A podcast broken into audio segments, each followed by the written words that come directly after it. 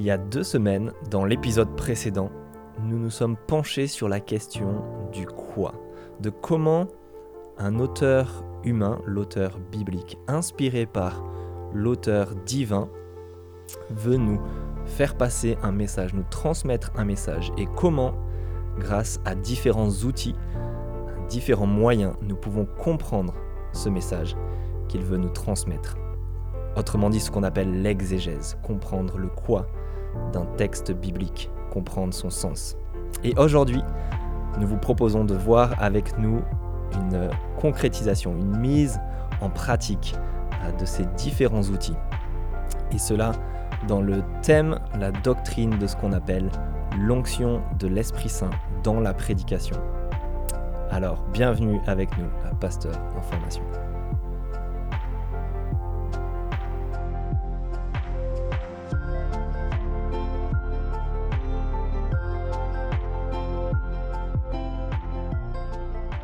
Salut, salut, c'est Valentin. Salut, c'est Jonathan. Bonjour Jonathan et bienvenue à tous à Pasteur en formation, à ce podcast où on, se propose, où on a envie de vous présenter les bienfaits de la formation en théologie, à cela pour notre propre croissance chrétienne, mais aussi pour le service dans l'église locale. Amen, amen. Amen, on est heureux de t'avoir en tant qu'invité, Jonathan. Ah, merci, merci. Merci, merci pour, pour cet accueil, Valentin, dans ce podcast qu'on anime tous les deux depuis quelques semaines déjà. C'est ça, exactement, exactement. Mais, mais comme vous l'avez remarqué, euh, en fait, on prend des épisodes où on traite d'un grand domaine de la théologie qu'on a pu étudier dans nos études, et puis un épisode en général où on, euh, on interviewe une personne sur un, travail de recherche, euh, quelque chose qu'elle a fait en lien avec ce qu'on a présenté avant. Donc là, c'est toi, Jonathan, tu as fait un, travail de recherche, mais avant ça, mhm. avant ça, parce qu'on entend ta voix, on croit te connaître, mais c'est peut-être pas le cas. Donc je vais te poser trois questions. Ok. Vous connaissez plus ma femme que moi, c'est ça? C'est un peu ça, la blague. Exactement, exactement. Donc je vais te poser des questions sur ta femme. Non, je rigole. Euh, trois questions pour qu'on essaie de savoir, d'en savoir un peu plus sur toi, hein, des choses intimes, etc. Dis-nous, Jonathan, vélo ou course à pied? Ouh, question difficile. Valentin, tu me connais. Euh, Valentin sait que je suis, euh, que j'aime euh, passer du temps tout seul à faire du sport, à m'épuiser. bonne question. Alors c'est difficile à dire. Je pense que ça dépend du contexte en fait. C'est comme tout. Le contexte, le contexte, le contexte, pour mieux comprendre ce qui se passe. Dans mon cas, le contexte c'est en hiver plutôt la course, en été plutôt le, le vélo. J'aime pas faire du vélo quand il fait moins de 10 degrés, j'aime pas trop courir quand il fait plus de 20 degrés. Donc, euh. ah, le gars fait encore référence au contexte, même pour répondre à une question sur le vélo, la course à pied. De quoi Je dirais en ce moment la, course, il fait froid dehors. Ok, ok, magnifique. Euh, ok, dis-nous deuxième question alors pour en savoir plus sur toi. Logos ou audible? Ah, question difficile encore. Il faut que tu nous expliques ce que c'est déjà. Ouais, je, suis, je, suis, un grand fan de Logos et Audible. Donc Logos, c'est un, un logiciel d'études de la Bible euh, sur ordinateur qui permet de faire des recherches, qui permet de euh, compiler des commentaires, acheter des commentaires et les avoir. C'est une bibliothèque en fait. Génial. Euh, et Audible, c'est une bibliothèque de livres, mais audio.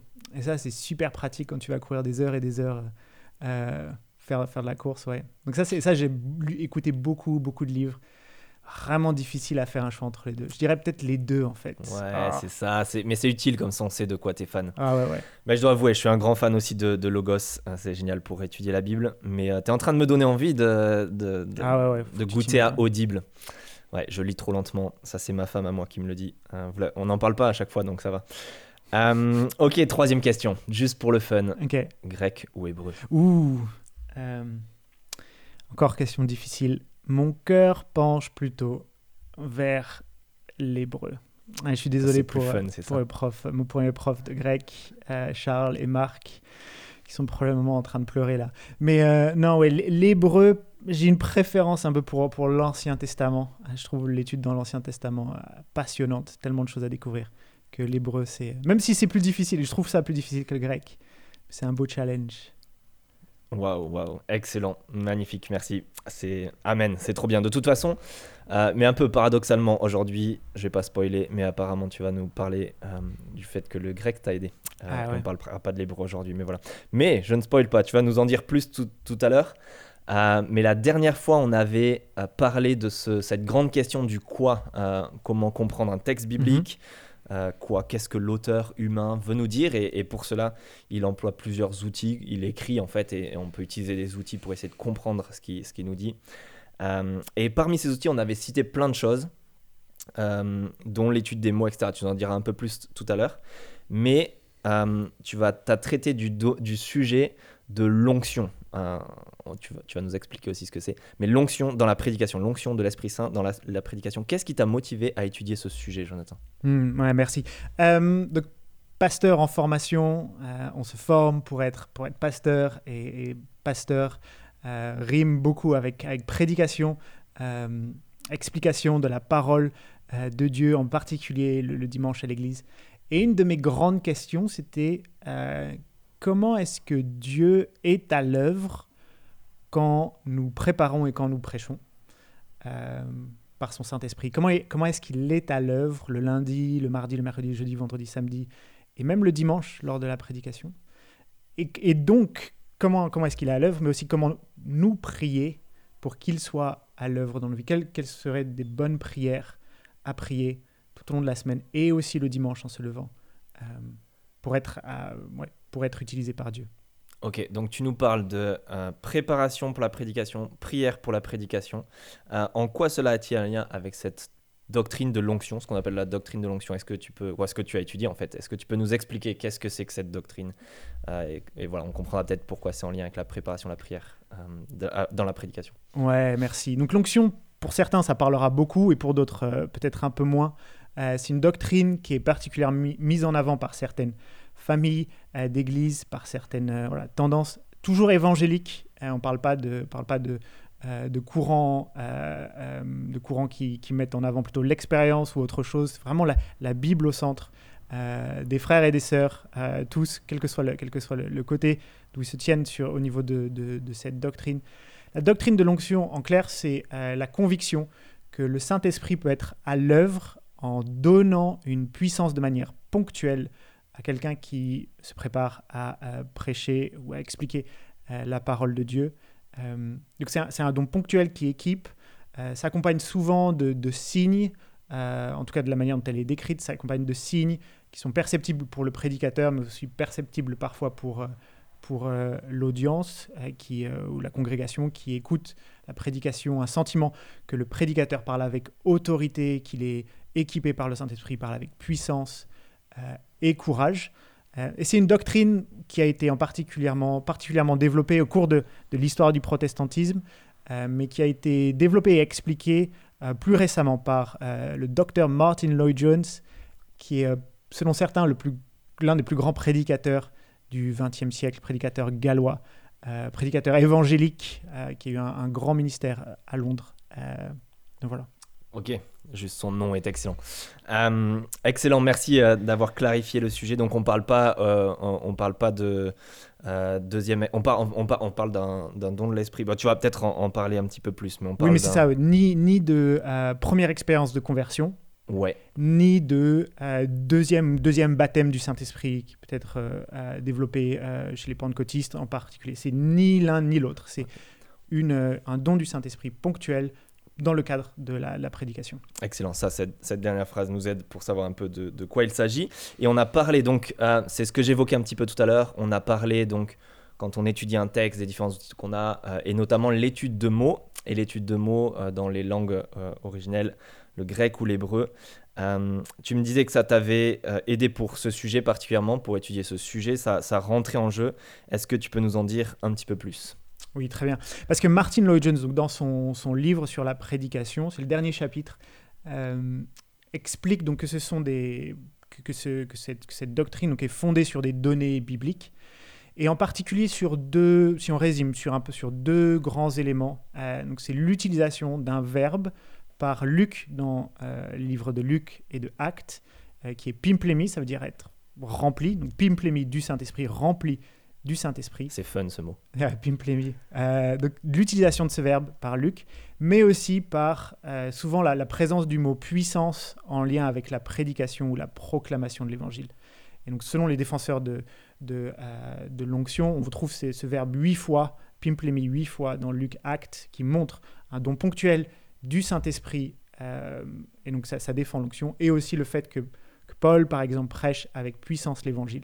C'est deux ces deux éléments sont utilisés comme démonstration. Et donc j'ai voulu essayer de, comprendre un peu plus l'utilisation de ce mot pimplemi euh, dans Luc et Acte, mais aussi le mot puissance dans, dans, son contexte. Ouais.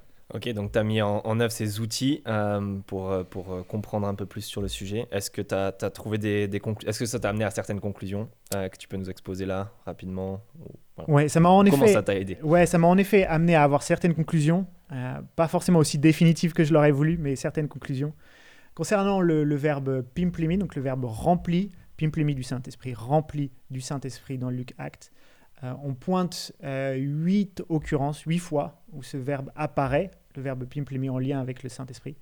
Euh, et donc en faisant un peu le tri, je me suis rendu compte que dans certains cas, ça concernait Jean-Baptiste ou Jésus, pas forcément le cas de personnes du 21e siècle. Ça concernait les apôtres au moment de la Pentecôte, qui est une expérience vraiment particulière, vraiment particulière dans l'histoire du salut, donc pas quelque chose non plus qui s'applique à nous. Un livre de Romerowski sur le sujet m'avait beaucoup aidé pour, euh, pour comprendre mieux ça. Il y avait peut-être quatre occurrences dans le reste du livre des actes qui pouvaient correspondre peut-être à, notre à une expérience après la Pentecôte, euh, bien que l'une d'entre elles, au euh, chapitre 9, 9 verset 17, fasse référence à peut-être une expérience similaire à la Pentecôte, mais pour l'apôtre Paul. C'est la première fois où il reçoit le Saint-Esprit. Peut-être que ça le montre comme étant un apôtre, lui aussi, il a cette expérience comme les apôtres à la Pentecôte. Donc, trois vraiment euh, occurrence. L'une d'entre elles en, en 4.31, peut-être est-ce que tu peux, euh, tu l'as, tu l'as toujours 4.31 Je l'ai sous les yeux. Ouais. Euh, je lis. Quand ils eurent prié, l'endroit où ils étaient rassemblés trembla. Ils furent tous remplis du Saint-Esprit et ils annonçaient la parole de Dieu avec assurance. Ouais, donc là on voit vraiment, ils furent remplis du Saint-Esprit, le bâtiment tremble, ils ont prié pour que Dieu réponde à une prière pour du courage, et le Saint-Esprit semble descendre sur. Et donc ça, ça semble être euh, une justification euh, pour, pour la doctrine de l'action. On le trouve apparemment une fois, parce que, donc les, comme je le rappelle, les apôtres ont déjà reçu le Saint-Esprit à la Pentecôte. Hmm. Ils le reçoivent une nouvelle fois dans le cadre de la, la prédication. Donc, il semblerait justifier euh, dans les deux autres occurrences, c'est un peu moins clair. Le verbe pimplemi est un participe. Donc souvent un participe, on l'utilise pour des dents étant équipé ou étant euh, rempli du Saint-Esprit, ce qui pourrait faire référence à quelque chose qui se passe sur le moment, mais aussi quelque chose qui s'est passé dans le passé, pourquoi pas à la Pentecôte. Euh, donc là, c'est en 4.8 et, et, 13.9, euh, acte 4.8 et acte 13.9 si vous voulez voir, voir un coup. Mais donc en fait, en conclusion, pour ce qui est de Pimplemi, on a un verset qui semble justifié, donc clairement, hmm. et deux autres potentiellement, mais c'est pas aussi clair et aussi développé comme une doctrine systématique de la part de Luc, en tout cas dans Luc et Actes. Euh, en même temps, inversé, parfois ça peut suffire pour, euh, pour, pour expliquer, euh, pour expliquer une doctrine. donc en tout cas, on a cette occurrence-là. Ouais. Ok, excellent. C'est utile de voir comment les mots ici, ce, ce, verbe en l'occurrence, et, et l'étude avec le, savoir comment euh, sont utilisés les temps, comment Luc utilise ce verbe pimplemi, euh, contrairement à Pléro, et tout ça est utile. Euh, donc si je comprends bien, difficile de, conclure. les passages en acte 13 pourraient faire référence à acte 9 quand Paul a déjà eu le la première fois, acte 4, 8 à la Pentecôte où les apôtres ont reçu pour la première fois en acte 2. Donc il y a juste acte 4, 31 qui va plus dans le fait d'aller dans ce sens de, cette doctrine d'onction. C'est un petit peu ça donc, Exactement. Ok. Donc plus nuancé euh, et en même temps difficile d'être tranché sur le, sur le sujet. Tu, tu m'as dit euh, du coup que c'était difficile de conclure et tu as étudié un autre domaine de, de la théologie, la théologie historique, donc comment l'Église a interprété cette doctrine ou a compris cette doctrine au, cours de l'histoire. Euh, est-ce que tu peux nous en dire plus aussi même? Ouais, ouais, ouais. Juste peut-être un tout petit un, mot sur le mot puissance, parce que souvent on en parle, je, comme je disais, on en parle en lien avec la prédication. Très bien, vas-y. Euh, mais c'est très intéressant euh, donc de voir aussi ce terme-là. Certains disent, voilà, quand Paul prêche avec puissance, ça montre qu'il est équipé du Saint-Esprit. Souvent c'est un, signe de l'onction pour ses défenseurs, la prédication avec puissance. donc j'ai fait un peu une, une petite étude dans, euh, dans le livre d'un Corinthien. Vous savez, on, vous parle de faire des, études de mots et on se dit est-ce qu'il faut forcément avoir du grec ou de l'hébreu pour faire de l'étude de mots euh, dans, le, la Bible? Et non, en fait, on peut simplement utiliser la, traduction euh, de votre langue, si vous préférez le, français par exemple. et là, on peut étudier le mot puissance dans le contexte du livre. Parfois, ça peut, ça peut aider. Euh, donc, il y a une référence en 1 Thessalonicien, par exemple, 1.5, où on parle de puissance, mais le mot puissance n'est pas réutilisé, en tout cas pas en lien avec le Saint-Esprit. C'est un peu difficile de conclure là-dessus. Mais par contre, en 1 Corinthien, on a le mot puissance qui apparaît à plusieurs fois. et en particulier, dans le chapitre 1, on voit que la puissance est en fait liée au contenu du message. Le message de l'évangile est puissance. Euh, et puissance de Dieu pour, pour le salut de ceux qui croient. Ce n'est ni la, la sagesse des, des, des Grecs, euh, euh, ni, ni les, les, paroles des Juifs, mais c'est folie pour, pour, pour, ce, pour cela. C'est le, le, Christ crucifié et ressuscité qui est véritablement la puissance. Donc en fait, on peut voir que quand Paul parle de puissance, en tout cas dans un Corinthien, il fait peut-être lien avec la puissance qui lui est donnée par le Saint-Esprit dans la prédication, il fait certainement lien, en tout cas, au contenu du message en lui-même. Et donc ça, ça aide aussi à, à, diriger parfois. Quand vous avez un mot et vous dites, ah, tiens, qu'est-ce que, qu'est-ce que ça peut vouloir dire ou dans quel contexte? Comment est-ce qu'on peut le comprendre? Regardez dans le contexte général de la lettre en particulier, peut vraiment aider pour comprendre sa signification. Ouais. Mais tu me parlais de les études euh, historiques? Ouais, donc vas-y, tu peux nous parler de comment ça t'a aidé dans le sujet, ou, ou, aussi, et aussi si tu veux rajouter sur euh, comment comprendre ce, ce, ce, mot puissance avec le contenu du message, comment ça, ça amène aussi, euh, ouais. ça aide pour la conclusion de, ouais, ça. question de, de, base. Donc au final, ouais, si je résume un peu cette étude des mots, m'a pas forcément conclu à une, à une position claire et définitive. Oui, on a un verset qui parle d'une expérience ponctuelle d'un don du Saint-Esprit à des gens qui l'ont déjà reçu.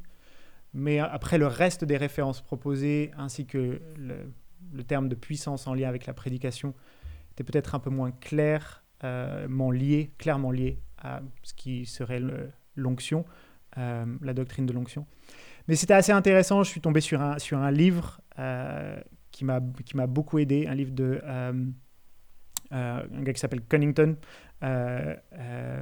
qui, bon, qui est en anglais, mais qui a été très très utile, en particulier pour montrer la doctrine de Calvin sur le Saint-Esprit et la parole de Dieu et comment est-ce que Dieu est à l'œuvre par, par, par sa parole, en fait, comment est-ce que le Saint-Esprit est à l'œuvre euh, grâce euh, à la parole. Et j'ai trouvé ça très très encourageant parce que ce qu'on voit, c'est que selon Calvin, euh, ses conclusions, c'est que euh, le, euh, le Saint-Esprit, enfin Dieu parle aujourd'hui par l'intermédiaire de sa parole prêchée. C'est ce qu'il fait aujourd'hui. Il parle par l'intermédiaire de sa parole. Sa parole à Dieu est toujours efficace pour accomplir euh, son but. On le voyait par exemple en Ésaïe 55, mais qu'on avait en introduction du précédent épisode. Euh, et que sa parole, si elle est toujours efficace, c'est grâce au Saint-Esprit. Euh, et donc ce qu'on voyait en fait, c'est que euh, Dieu qui accomplit son œuvre à travers euh, sa parole, aussi accompagne le ministère de sa parole toujours par le Saint-Esprit parce que sa parole est toujours efficace. Pas forcément toujours efficace pour convertir, mais mmh. toujours efficace pour apporter une, une réponse euh, chez les auditeurs de, de, cette parole, un rejet ou, euh, ou, la, ou la conversion. Et ça, c'était particulièrement utile dans le cadre de la doctrine de l'onction, parce qu'une des questions avec l'onction, c'est si on n'a pas justement cette puissance du Saint-Esprit, alors est-ce qu'on se retrouve à, prêcher dans le vide ou à dire des mots vides de puissance et de sens? Et là, je pense que euh, les conclusions de, de Calvin euh, sont très utiles, parce qu'il nous assure, en tant que prédicateur, que Dieu est toujours à l'œuvre quand sa parole est prêchée fidèlement. Alors, qu'est-ce que ça veut dire, parole prêchée fidèlement? Je pense que ça veut dire être fidèle au texte. Ça veut aussi dire être soi-même impacté par la parole de Dieu. On ne peut pas simplement en parler comme un non-chrétien ou en parler sans avoir été impacté par elle. Mmh. Mais si on, on, prêche selon ce qui est marqué dans, dans, la parole, fidèlement à ce qui est écrit, si on prêche en ayant été convaincu soi-même euh, dans sa vie, alors la promesse de Dieu, c'est que quand cette parole est prêchée, Dieu donne sa puissance et fera en sorte qu'elle sera efficace. Excellent. Dans tous les cas. Excellent. Dieu ne parle pas dans le vide. Il parle jamais dans le vide, exactement. Quand il parle, euh, c'est efficace, contrairement à nous. Euh, du coup, si, si je résume, c'est super utile. On a eu un petit aperçu de, de comment euh, l'outil des langues bibliques nous aide dans l'exégèse, dans comprendre le quoi que l'auteur humain veut nous dire. Donc là, l'étude un peu de de STEM chez Luc. et, comment tu as vu le grec, mais aussi l'étude d'un mot, puissance, dynamisme chez Paul en Corinthien. Et aussi, tu nous as donné un petit aperçu de la théologie historique, de comment c'est compris dans l'histoire de l'Église, etc. Donc, plusieurs outils là qui, qui sont, qui sont mis en avant et démontrés. Euh, sur, sur, le thème donc, que tu as, que as recherché maintenant et tu faisais un peu la transition vers là, est-ce que tu vas aller plus loin dans comment ça peut euh, transformer nos vies, des, des, choses, comment ça peut changer notre manière d'être en tant que chrétien ou personne qui a des responsabilités dans l'église locale justement? Ouais, mais vous savez, la, question que je me posais, c'est comment prier? Comment prier euh, Dieu quand on se retrouve avec la responsabilité de, préparer une prédication forcément, il faut comprendre la parole de Dieu pour pouvoir l'expliquer. Comme on l'a dit, Dieu est efficace à travers sa parole quand elle est prêchée fidèlement. dans la préparation, demander de l'aide à Dieu, l'activité de la prédication, l'activité de la préparation pour la prédication est, spirituelle. Euh, on peut voir des sections et euh, des, mots clés, etc. Euh, mais il faut le Saint-Esprit pour comprendre quel est, quel est ce message. Donc on peut premièrement prier que le Saint-Esprit nous, nous aide à comprendre le message pour être euh, fidèle à, ce, à ce message. Fidèlement aussi, j'avais été assez marqué par ça, c'est être soi-même impacté euh, par le message de la parole pour soi-même. On ne peut pas en parler en tant qu'hypocrite, dire quelque chose et dire moi je passe au-dessus. Deuxième prière, je pense, prier pour que la parole soit efficace dans nos cœurs, quand on l'a comprise, qu'elle soit efficace dans nos cœurs. troisièmement, et ça aussi on le voit, je ne l'avais pas noté, mais dans Éphésiens 6 par exemple, on voit Paul, euh, tout à la fin, qui demande aux Éphésiens de prier pour qu'il ait le courage. Et ça, c'est le mot paréthia, courage euh, dans... Encore du grec, un nouveau terme, c'est magnifique, là, tu nous régales. Euh, donc en, en Éphésiens 6, qui est le même terme ou la même chose pour lesquels les apôtres ont prié à la fin du chapitre 4 et par lequel Jésus a répondu en acte. par en acte pardon oui, en acte 4. par lesquels Dieu a répondu par par une puissance par une puissance du Saint-Esprit. Super utile. Donc ça, le passage dont tu nous parlais tout à l'heure, il prie pour ça, avec ce terme parésia, ça apparaît encore en Éphésiens 6. Euh, Paul dit de prier pour ce courage, cette parésia. C'est ça, exactement. Et donc je pense que c'est important aussi de prier, qu'on ait le courage de dire les choses euh, qu'on a vues dans la parole de Dieu. Parfois on peut être tenté de, ne pas les dire. Et je pense que l'Esprit peut être à l'œuvre dans nos cœurs et nous donner ce, courage. Et si c'est comme ça qu'on voit l'onction, je le vois vraiment ça justifié dans, dans la parole de Dieu. Euh, troisième chose pour laquelle on peut prier, c'est pour le courage. Euh, et la quatrième chose pour laquelle on peut prier, on peut dire merci Seigneur. Merci Seigneur parce que tu es à l'œuvre à travers ta parole. Euh, c'est tellement, tellement encourageant en tant que prédicateur, en tant que futur pasteur. Euh, je sais que pareil, toi aussi tu te destines, Valentin, à l'être. Tellement encourageant de savoir que Dieu sera à l'œuvre pour sa gloire, parfois de manière qu'on ne comprendra pas, parfois de manière frustrante aussi pour nous mais qu'il sera à l'œuvre. C'est sa promesse. Sa parole ne revient jamais sans effet. On peut se lever le dimanche matin et se dire, Seigneur, qui suis-je pour, euh, pour être utile pour tes mains? Et le Seigneur sera utile quand sa parole est prêchée fidèlement par un serviteur qui prêche ce que le texte dit et qui a été transformé. Et ça, c'est tellement d'assurance, ça rend le, ministère tellement encourageant, euh, pas forcément toujours facile, mais on a besoin de, on a besoin de courage, hein, de paréthia, on a besoin de courage pour pouvoir prêcher avec fidélité, mais tellement encourageant de savoir que Dieu sera à l'œuvre. Et tellement encourageant d'ailleurs aussi pour la congrégation, pour vous l'Église, hein, si vous vous destinez pas à être pasteur, qui allez vous approcher de, la prédication le dimanche, de savoir que si la parole est prêchée avec fidélité, alors Saint-Esprit sera à l'œuvre. Quelle attente Quelle hmm. attente Le Saint-Esprit va travailler dimanche au moment où le prédicateur se lèvera pour partager la parole de Dieu. Amen, amen. Excellent, merci. Ah, ça, ça donne envie. Et, euh, et, et, c'est vraiment bon. Euh, ça, ça, me frappait de dire, la, même euh, que ce soit pour le prédicateur, si on est dans cette situation-là, ou pour l'Assemblée, de se dire la première efficacité de la parole, si elle est fidèle, c'est pour le prédicateur lui-même, peut-être dans sa semaine. Ouais.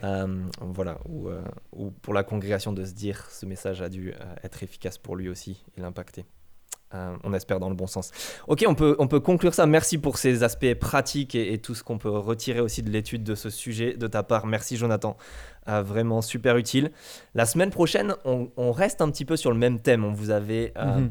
annoncé ça, on, avait, on avait teasé ça sur le fait que on, on, allait étudier le quoi d'un auteur biblique, qu'est-ce qu'il veut nous dire, le quoi? Et la semaine prochaine, on va se pencher un petit peu plus sur le pourquoi Euh, on vous présentera tout ça, donc euh, j'en dis pas beaucoup plus, mais c'est ce qu'on appelle l'herméneutique euh, quand on, on- on étudie ça en cours. L'interprétation, ouais. Ouais, exactement. Peut-être qu'on pourra définir ça. Mais l'interprétation, euh, qu'est-ce que l'auteur a, Pourquoi en fait l'auteur a- nous a dit ce qu'il nous a dit Mais on, on en reparlera.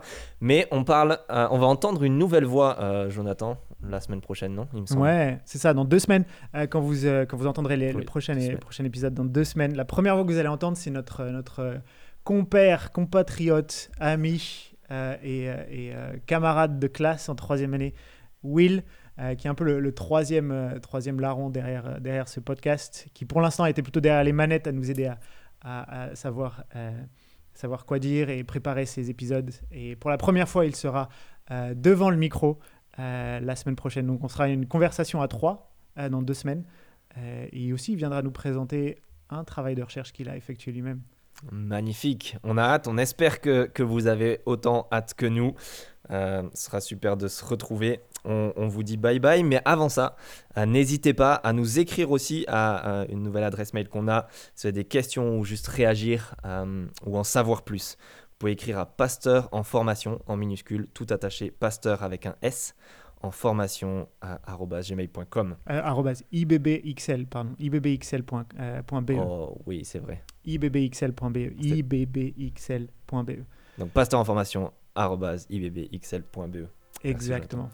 On vous dit bye bye, à la prochaine. À dans deux semaines, ouais. Salut Jonathan. Bye bye.